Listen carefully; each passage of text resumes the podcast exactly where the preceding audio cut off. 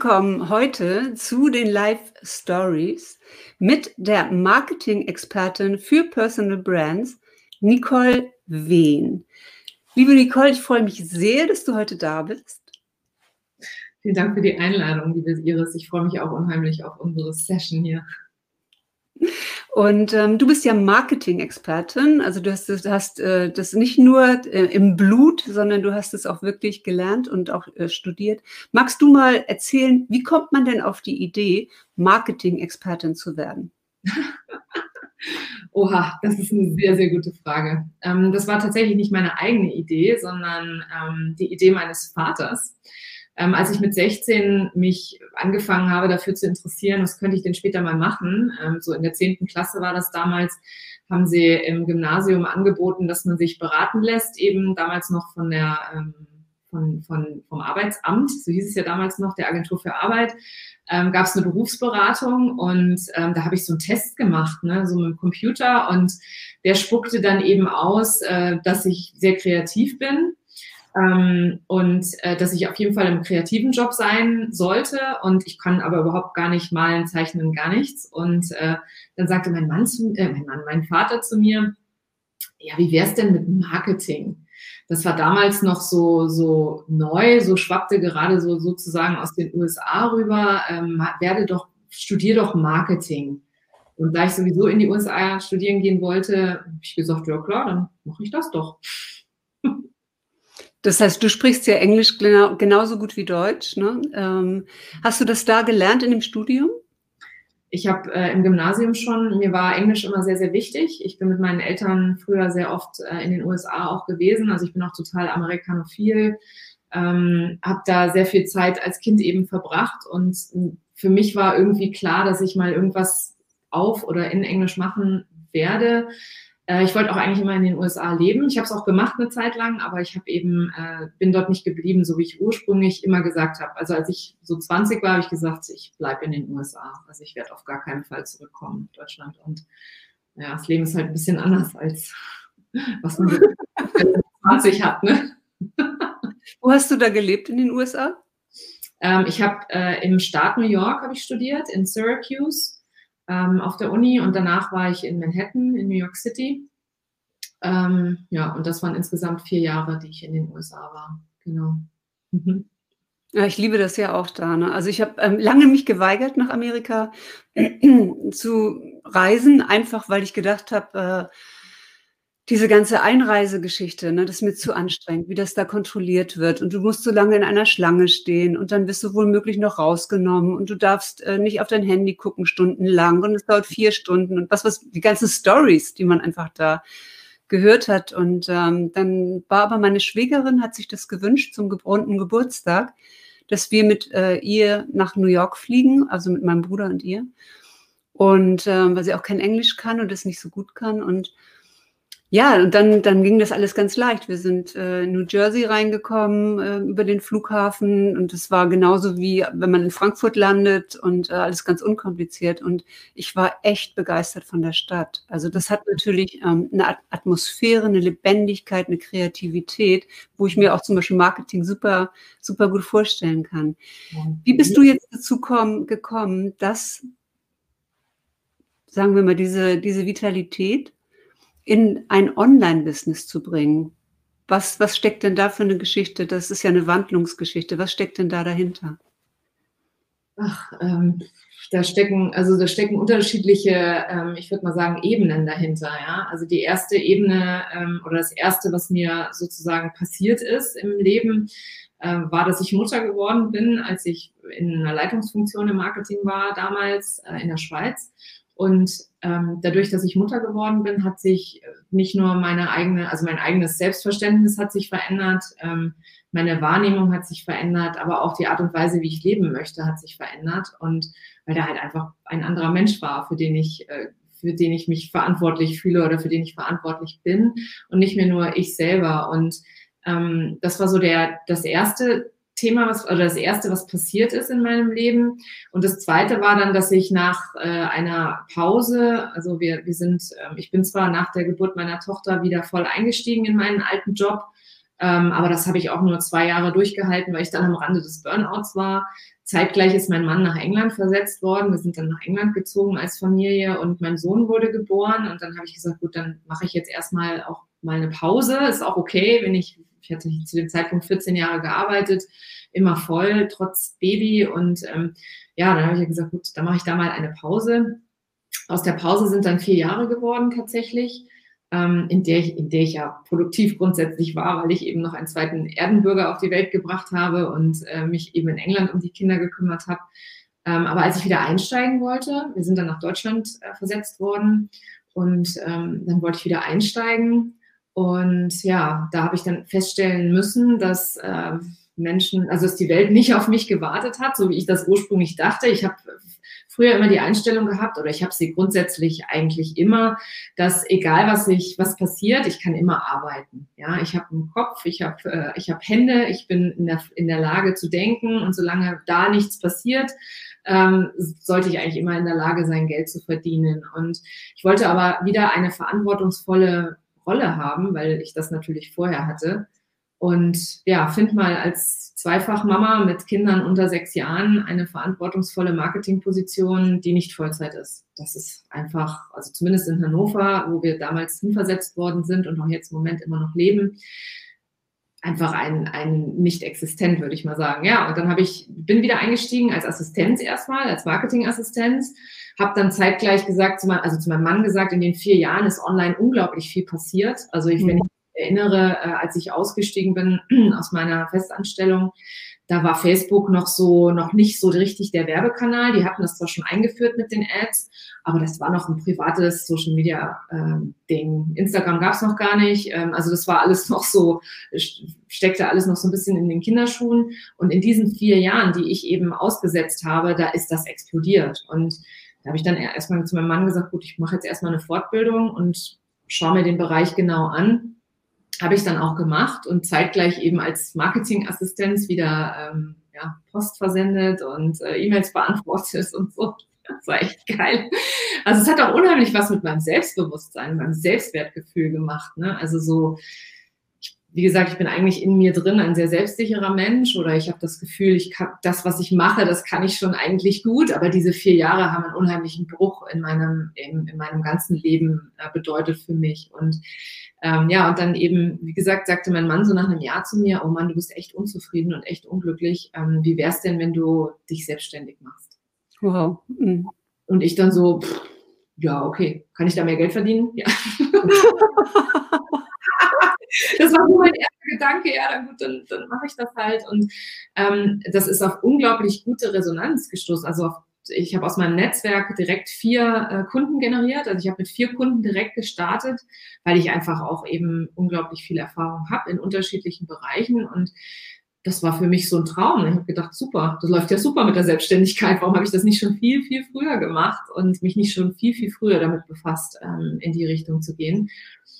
Ja, und äh, dann kam der nächste Bruch sozusagen, ähm, weil mein größter Kunde letztes Jahr im Sommer pleite gegangen ist an dem ich praktisch meine ganze Zeit verkauft habe. Und äh, ich hatte mich nie um mein eigenes Marketing oder um Systeme oder über, ich hatte gerade mal eine eigene Webseite, aber das war auch mehr so ein One-Pager, so ein Liebloser, der halt im Internet rumflog, ähm, damit ich zumindest gefunden, also dass zumindest jemand auf meine Seite kommt und dann da mein Bild sieht und sieht, was ich mache. Also es hatte überhaupt gar keine Priorität für mich, weil ich dachte, na, ich habe ja Projekte. Aber dadurch, dass eben mein größter Kunde pleite ging und drei Monate die Rechnung nicht bezahlt hat, ähm, ja, saß ich erstmal da und hatte ganz viel Zeit.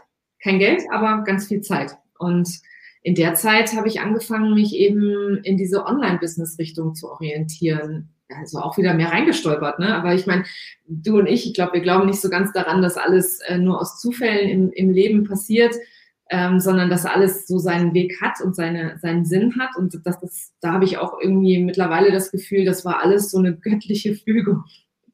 Alles diese. Hat die, es hat, das Universum hat dich in die richtige Richtung geschubst, sozusagen. Weil das ist ja auch nochmal ein Unterschied, Nicole, zu sagen, ich bin selbstständig und arbeite für einen Konzern. Mhm. Ja, oder für mittelständische Unternehmen, für die du auch gearbeitet hast. Ja, und die sind, die sind mir wichtig. Aber ich habe im Grunde genommen mehrere Projekte und wenn da etwas wegbricht, mhm. dann ähm, ja, sitze ich da, als mit Einzelunternehmerinnen zusammenzuarbeiten, also mit, ähm, mit Frauen, Unternehmerinnen, die ähm, eine Personal Brand heute brauchen für ihre Online-Sichtbarkeit. Und ich, du bist ja dann in diese, in diese Richtung auch, auch gegangen. Mhm. Und ähm, wenn du sagst, ja, es gibt keine Zufälle, sondern es entwickelt sich so dahin, was, was ist denn dein Warum? Mein Warum, ähm, also meine Mission ist grundsätzlich, Frauen Mut zu machen, sich zu zeigen und ihrer Stimme Gehör zu verschaffen und ähm, ja, in dieser Welt einfach einen Unterschied zu machen. Das ist definitiv mein Warum. Und das ist entstanden in dieser, in dieser ganzen Zeit, wo ich selber so mich immer definiert habe über irgendwas anderes. Also ich habe mich erst definiert über meinen Job, den ich hatte, ja, also erst über mein Studium, dann über meinen Job. Ähm, dann habe ich immer gedacht, naja, wenn ich irgendwann heirate, dann werde ich Kinder kriegen und als Hausfrau und Mutter zu Hause bleiben. Und als ich dann meinen Mann kennengelernt habe und geheiratet habe und Kinder bekommen habe, habe ich festgestellt, dass das eigentlich ein, ein Lebensmodell ist, was gar nicht meins ist. Also was gar nicht so das ist, was ich möchte. Ähm, und dann auch das allererste Mal mit dem befasst, was ich eigentlich will, ja. Und mhm. was ich für richtig halte. Dann kamen sehr, sehr viele, ähm, sehr, sehr viele Mindset-Themen dazwischen im Sinne von schlechtes Gewissen dem Kind, den Kindern gegenüber. Ähm, vor allem als ich in der Zeit, wo ich Vollzeit gearbeitet habe, meiner kleinen Tochter, ähm, das hat mich noch nachhaltig ein paar Jahre begleitet. Also ähm, noch sicher zwei Jahre, wo ich immer das Gefühl hatte, oh Gott, ich gebe den Kindern nicht genug und ich bin nicht genug für die Kinder da. Und ähm, das hat sich da mit meinem Sohn so ein bisschen relativiert, weil bei dem bin ich zu Hause geblieben, um den habe ich mich gekümmert. Der ist erst mit einem Jahr in die Kita gekommen, meine Tochter schon mit sechs Monaten. Ähm, also das hat, es war alles so ein Prozess, ich bin da so, so ein bisschen reingewachsen. Und ähm, was ja, was mit meinem, wie gesagt, also meine, meine Mission oder mein Warum ist genau in dieser Zeit entstanden, dass ich dann auch erstmal angefangen habe, mir zu überlegen, was will ich eigentlich, was will ich eigentlich draußen bewirken. Und wenn du zu mir sagst, ja, ich bin von Unternehmen zu Unternehmern gegangen, ich arbeite tatsächlich immer noch für mittelständische Unternehmen, nach wie vor, weil ich das gerne mache, vor allem für die kleineren, die keine eigene Marketingabteilung haben ähm, und für die die Flut an Dienstleistern da draußen einfach zu viel ist, die einfach für die Marketing nicht das Kerngeschäft ist, die berate ich immer noch, ähm, auch wenn ich das nicht nach außen trage. Also nach außen kommuniziere ich ganz klar für Personen, Marken, weil sich auch die, ähm, die Linien so ein bisschen verwischen in meiner Arbeit, weil diese kleinen Mittelständler, das sind ja die Geschäftsführer, die Personenmarken. Weißt du, wie ich meine? Also das ist halt, mhm. denen arbeite ich genau die gleichen Themen durch, von der Positionierung über die Zielsetzung bis hin zu den Maßnahmen, wie ich das mit meinen mit meinen ähm, Einzelunternehmerinnen auch mache. Aber es ist eben so, dass ich mir Gedanken gemacht habe, mit wem arbeite ich eigentlich am liebsten zusammen oder wen möchte ich eigentlich am liebsten weiterbringen. Und schlägt so ein bisschen mein Herz bei beiden. Aber ähm, nach außen trage ich eben ein Thema. Und das ist ja das mit den, mit den Personenmarken. Das ist auf jeden Fall so.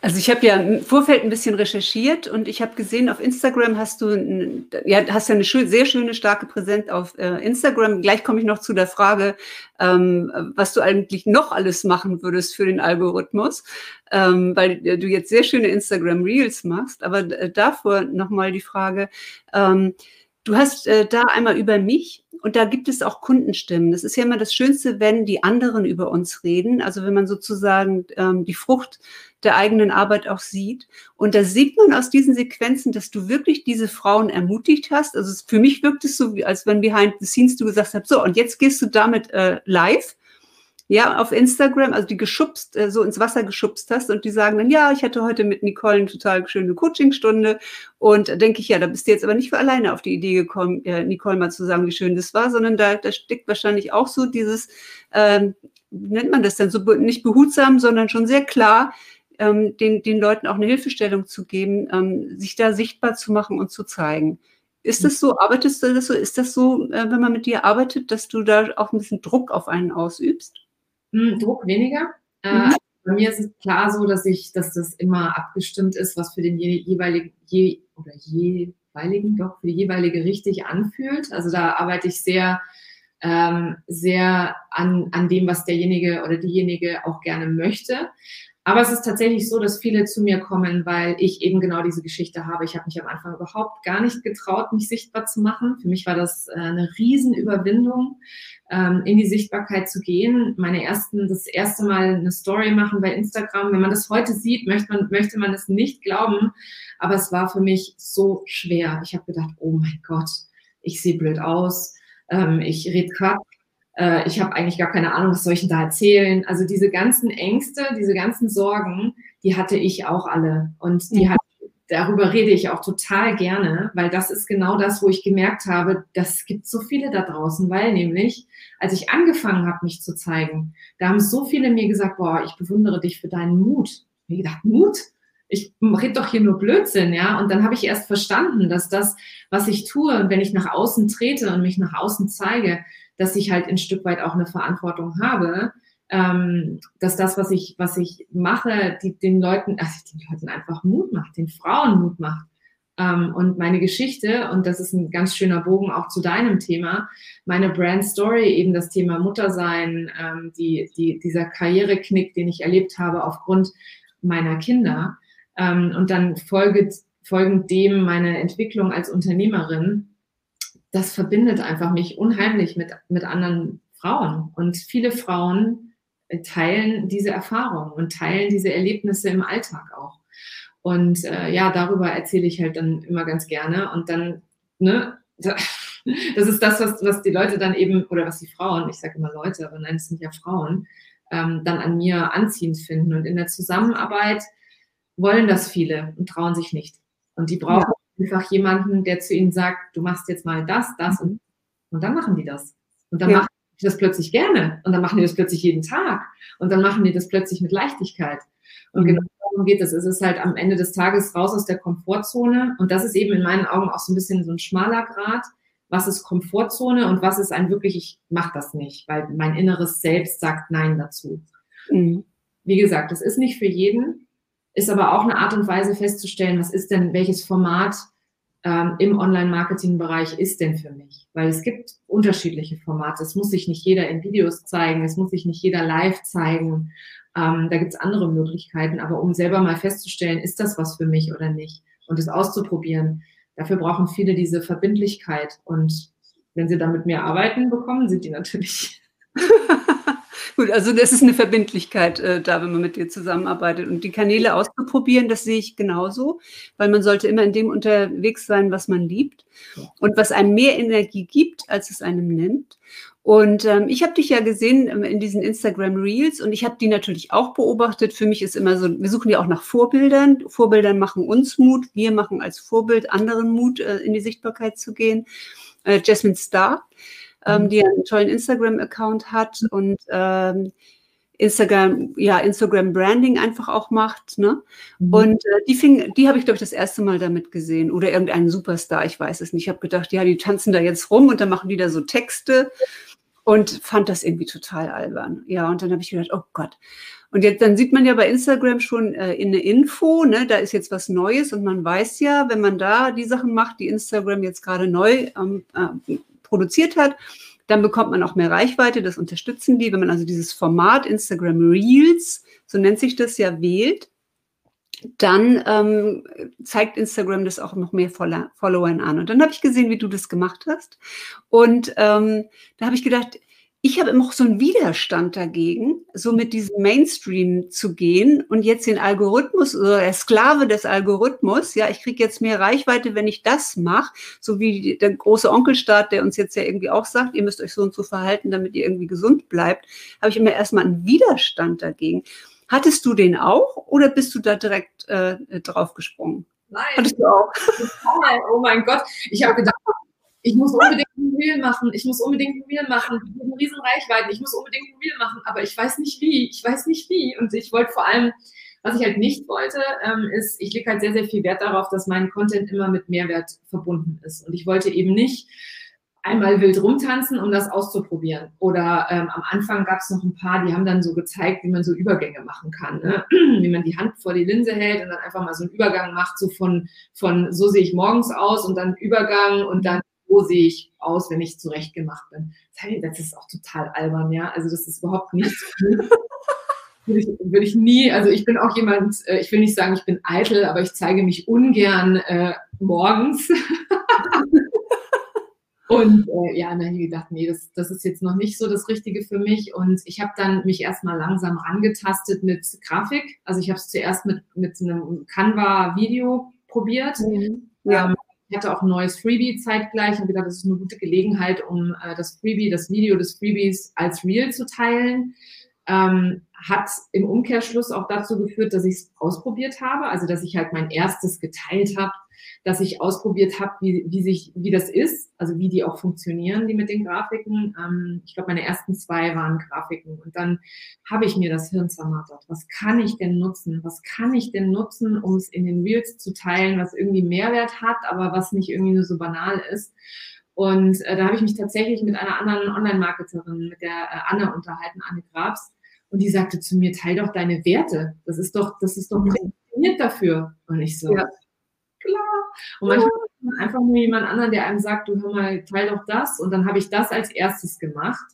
Und klar kam ich mir albern vor, oh mein Gott. Aber dann habe ich mir gedacht, ich will das machen. Also das ist wieder das, dieses, ne, ich hatte die Motivation, ich wollte das machen und habe dann das einfach aus der Komfortzone heraus durchgezogen. Und glaub mir, ich bin nicht stolz auf dieses Reel, weil es ist schlecht geschnitten.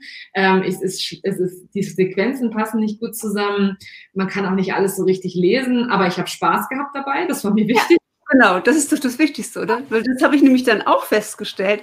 Scheiße, ähm, ich mache jetzt mal eins, ja, weil ich hatte auch einen Anlass ähm, dazu, das zu machen. Mhm. Und äh, dann habe ich äh, mir ein Storyboard natürlich gemacht und ich habe gedacht, du arbeitest wie eine Drehbuch, ähm, also wie, wie ein Director, wie ein Drehbuch, wie ein Regisseur. Du überlegst drei Sequenzen, zuerst mal damit fängt man an. Was, wie sehe ich aus? Was mache ich? Welche Botschaft habe ich in diesen drei Sequenzen für das Reel?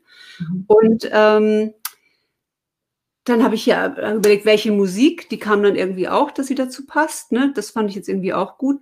Du, und dann habe ich das ja an einem Freitagnachmittag gemacht und ich hatte den Spaß meines Lebens. Ne? Ja, super gemacht. Also es ist echt total. Ich habe mich auch total gefreut, ja.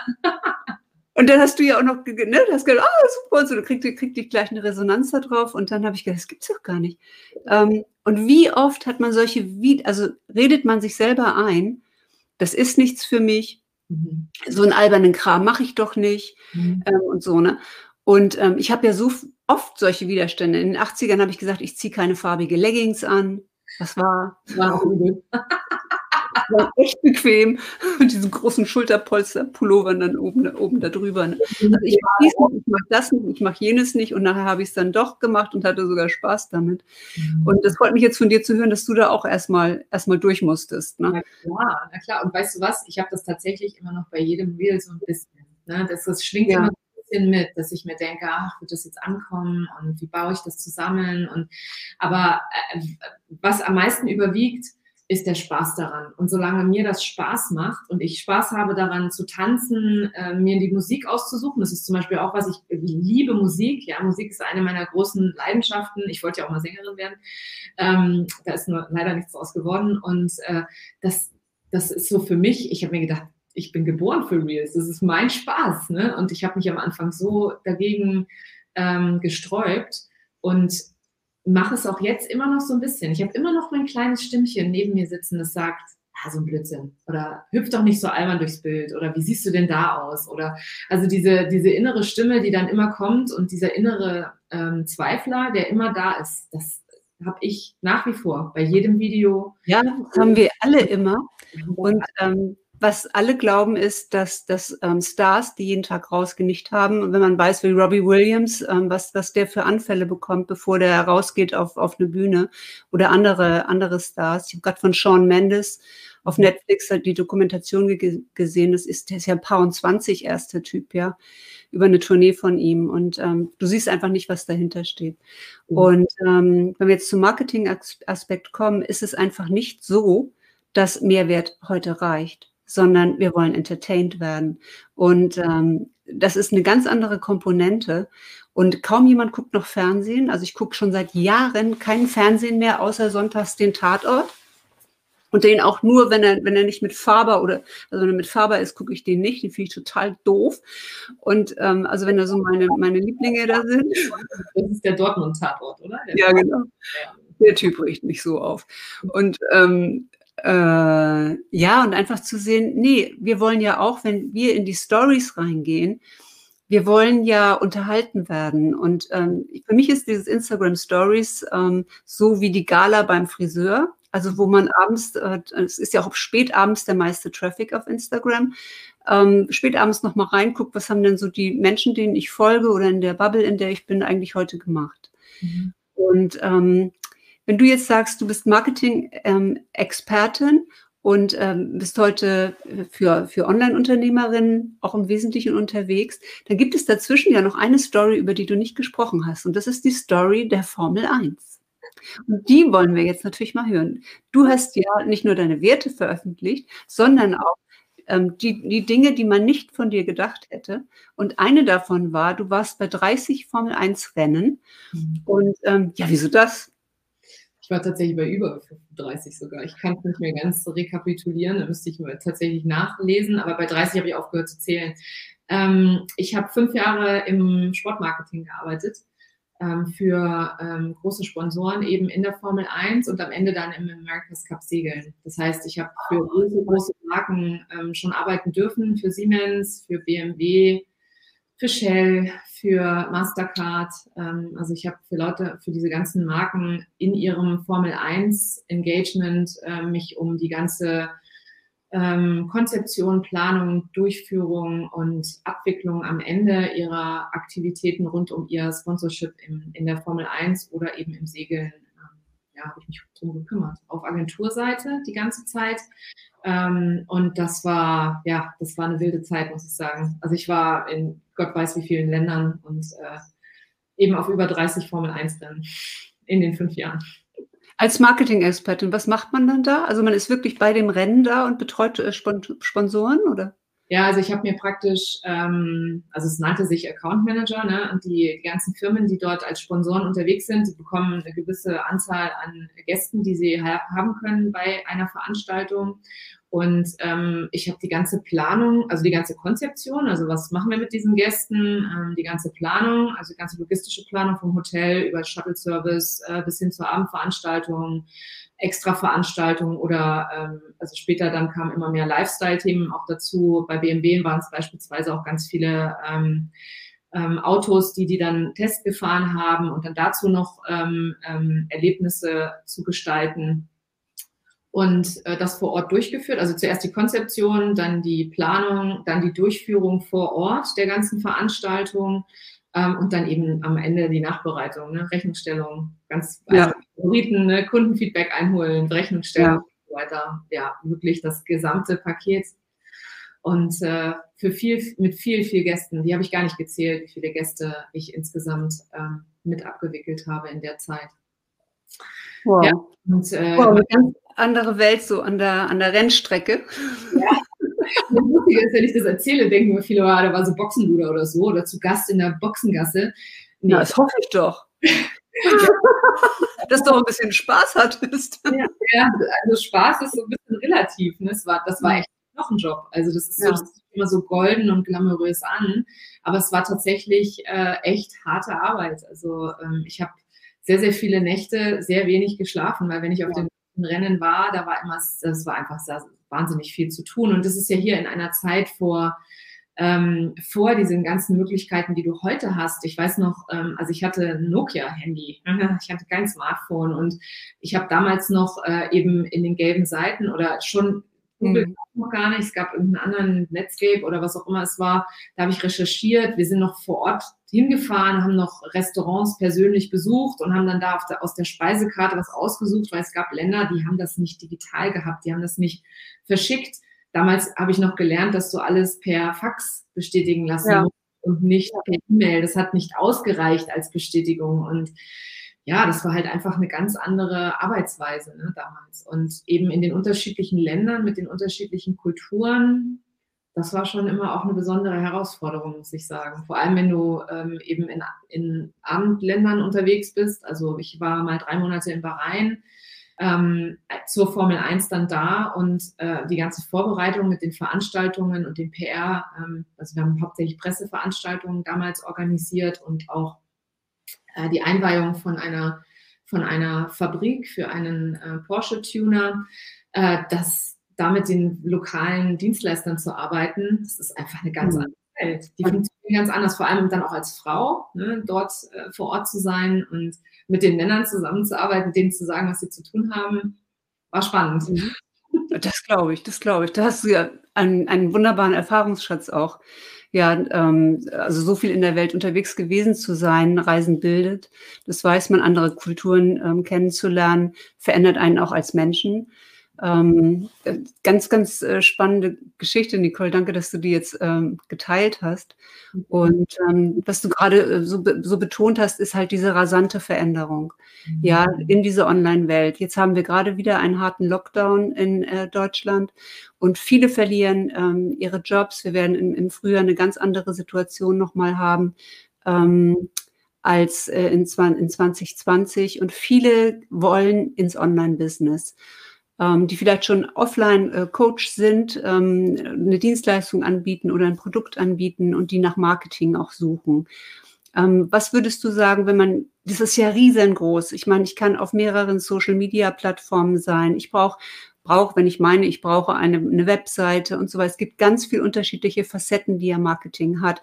Die mhm. Positionierung, ähm, ja, das Personal Branding, ne, was auch nochmal zwei unterschiedliche Geschichten sind. Ähm, was würdest du sagen, was sind, wenn ich jetzt aus der Offline-Welt komme und in die Online-Welt gehe, auf welche drei Themen sollte ich mich fokussieren? Hm, das ist eine sehr gute Frage.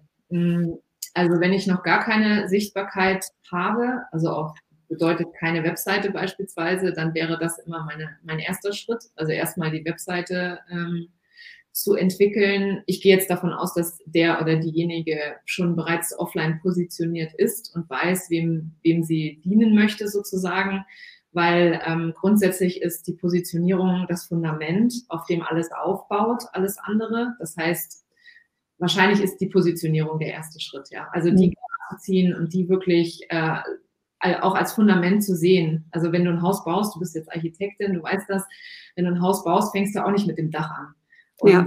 äh, und das ist immer ist wirklich ein guter Vergleich, weil so ist es eben im Marketing auch. Du musst immer mit deiner Positionierung anfangen und darauf alles aufbauen.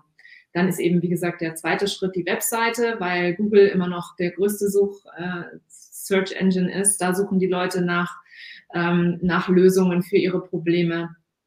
Und das dritte ist, ähm, ja, in meinen Augen tatsächlich Content. Ich glaube, dass im Content äh, im guten Content und in, in regelmäßigen Content vor allem. Also wirklich regelmäßig ähm, zu erscheinen, regelmäßig äh, Inhalte zu teilen, Wissen zu teilen, großzügig das Wissen zu teilen in Form von Content. Da sehe ich auf jeden Fall, ähm, ja, ich will nicht sagen, das Gold begraben, das hört sich so komisch an, aber auf jeden Fall, äh, da sehe ich halt die Zukunft. Ne? Für mich ist Content Marketing der größte Schlüssel dazu, sich abzuheben von, vom Wettbewerb auch. Mhm. Ja. Dankeschön. Das sind jetzt echt mal drei, drei äh, grundlegende Dinge. Ne? Also erstmal die Positionierung. Was ist meine Nische oder wo bin ich Generalist? Also was ist das, was ich tue, wie ich jetzt äh, raus, rausgehe und auch was ist vielleicht meine Mission, meine Aufgabe in, in diesem Leben. Viele tun ja auch erstmal etwas und merken dann, das ist es gar nicht oder entwickeln sich da ja auch weiter. Das zweite, die Webseite ist immer noch der wichtigste Punkt, weil man über Google gesucht wird. Und das mhm. dritte ist dann ähm, Content-Kreation. Und ich würde das natürlich um Storytelling äh, ergänzen, weil ich der Meinung bin, ähm, Stories sind viel, viel leichter zu kreieren und äh, dauerhafte Content-Produktion ist so anstrengend ähm, und echt ähm, exhausting. Man kann ja immer überlegen, ob man Facebook Werbung macht oder ob man seine Zeit mit Social Media und Content-Kreation auch ver verbringt oder beides mixt oder was auch immer. Es liegt ja auch ähm, jedem, jedem etwas anderes. Und ähm, ähm, ich finde es super, wie du deinen Content äh, äh, kreierst. Also auch deine Grafiken, ne, die sind nochmal richtig super. Also richtig, man merkt auch, dass du äh, dir jetzt einfach auch das äh, erlauben kannst, ne, Leute damit zu beauftragen, die diese Dinge dann auch für dich tun. Ähm, auch dein, dein Podcast äh, ist ja jetzt richtig Her Brand, mhm. ähm, hat richtig Fahrt auf genommen, auch, ähm, ne? Und äh, oh, ich finde, das machst du super. Also, das halt Spaß. Also das ist echt, das ist mein Highlight 2020, ist mein Podcast gewesen, dass ich mir ja. erfüllt habe. Es war auch wieder was raus aus der Komfortzone. Ich hatte da riesen Hürden, riesen Hürden am Anfang. Ich gedacht, meine ersten, ich glaube, meine ersten drei oder vier Episoden, die hören sich auch grausam an. Aber es ist okay. Ich lasse sie trotzdem da, die dürfen sich ja. auch anhören, weil ich hatte noch keine Erfahrung, habe das noch nie gemacht habe die natürlich erstmal geskriptet und dann abgelesen, ähm, aus Unsicherheit natürlich auch, weil ich wieder keinen Blödsinn erzählen wollte. Und ähm, nichtsdestotrotz lasse ich das, weil ich finde, man darf die Entwicklung ruhig sehen. Man darf ruhig meine, mein authentisches Selbst darf man ruhig sehen, weil ich habe, ich bin nicht so aufgeboren worden auf, die, auf der Welt sozusagen, wie man mich jetzt sieht, sondern ich habe auch irgendwo angefangen. Und das ist das, was mir immer am meisten Mut macht, wenn ich bei anderen schaue, wenn die erzählen, wie ihre Anfänge waren. Das ist ja. das, was mir Mut macht persönlich. Weiter. Ja. Und, und das ist das, was ich versuche auch nach außen zu tragen. Und da ist eben mein, meine ersten, ich glaube, drei oder vier Podcast-Episoden sind da ein sehr gutes Beispiel dafür.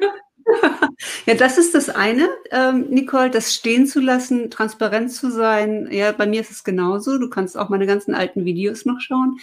Ähm, und das andere ist aber, als Unternehmerin diese Eigenschaft zu haben, etwas zu tun und rauszubringen, obwohl es nicht perfekt ist. Ja. Und das erste Instagram Reel halt zu, nicht zu sagen, es ist, oh, wenn ich es heute, heute da drauf gucke, ist es furchtbar. Wenn ich heute auf meine erste Webseite gucken würde, würde ich auch denken, oh Gott, mhm. ja, aber eine Unternehmerin äh, im Online-Business zeichnet einfach aus, dass sie diese Dinge trotzdem tut und das unperfekte Reel und den ersten unperfekten Podcast und einfach dieses Medium zur Sichtbarkeit nimmt. Und es gibt ja auch einige, die sagen, ich mache jetzt 100 Podcast-Episoden oder 100 Videos, einfach damit ich das lerne. Weil wenn ich nicht dieses Commitment habe und da rausgehe und sage, ich mache jetzt mal x Folgen oder ich mache jetzt mal so eine Serie, dann machst du es nicht. Und nur darüber, dass man ähm, wirklich rausgeht und was tut, lernt man, wie es geht und vor allen Dingen, man, man lernt, ob man Spaß damit hat. Also ob es wirklich etwas ist, ne, also wo man dann sagt, okay, nach, weiß ich nicht, nach 50 Podcast-Folgen, okay, Podcast ist jetzt irgendwie doch nicht meins. Okay. Ne, aber man, man hat es zumindest ausprobiert. Mhm. Ja, genau. Also diese Experimentierfreude auch zu haben und, und das zu nutzen, was, was wir heute alles machen. Man unterschätzt ja immer, Social Media ist kostenlos. Ja, genau. Ja. Und das, ich meine, viele verwechseln das natürlich auch mit den Ads. Ne? Ich bin auch schon gefragt worden, ob ich so, ähm, ich habe ein ziemliches Wachstum bei Instagram hingelegt, irgendwie in einem Jahr auf 3000 Follower anzusteigen, anzuwachsen. Und da bin ich in meinem letzten Workshop bin ich gefragt worden, ob ich das mit Ads geschafft habe. Ich war, ich wusste gar nicht, wie ich darauf antworten soll. Also es war für mich so, äh, mit Ads? Ich wusste gar nicht, also ich, obwohl ich selber Ads schalte, ich, ich wusste gar nicht, dass man Follower hinzugewinnen kann durch Ads. Ich kann Traffic auf meinen Kanal holen. Mhm. Aber was die dann dort vorfinden und ob der Inhalt ihnen zusagt, das hat nichts mit den Ads zu tun. Nein. So, ähm, das muss dann schon, schon so funktionieren. Ich bin ja ein großer Fan von organischem, organischem Wachstum und organischen Inhalten, die gut funktionieren, weil ich eben daran glaube, dass das, was organisch gut funktioniert, das kann man mit Ads dann nochmal etwas beschleunigen. Aber nicht, mhm. wenn es vorher schon organisch nicht funktioniert, dann wird es auch mit den Ads nicht besser funktionieren. Genau. Genau. Danke, Nicole. Ähm, danke für deine Expertise hier heute. Ähm, danke für dein, deine Tipps. Und ähm, ja, ihr, ihr, Lieben, ich danke euch ähm, fürs, fürs Zuschauen. Und ähm, ja, ähm, auf diesem Video und ähm, ja, ungefähr in einer Woche auch auf dem Podcast, auf dem Your Story is Your Business Podcast. Wer gerne mit Stöpseln im Ohr jetzt einen schönen Spaziergang machen möchte, um an der Luft äh, zu sein, kann uns auch da hören. Ich wünsche euch noch einen ganz, ganz schönen Tag. Tschüss. Tschüss.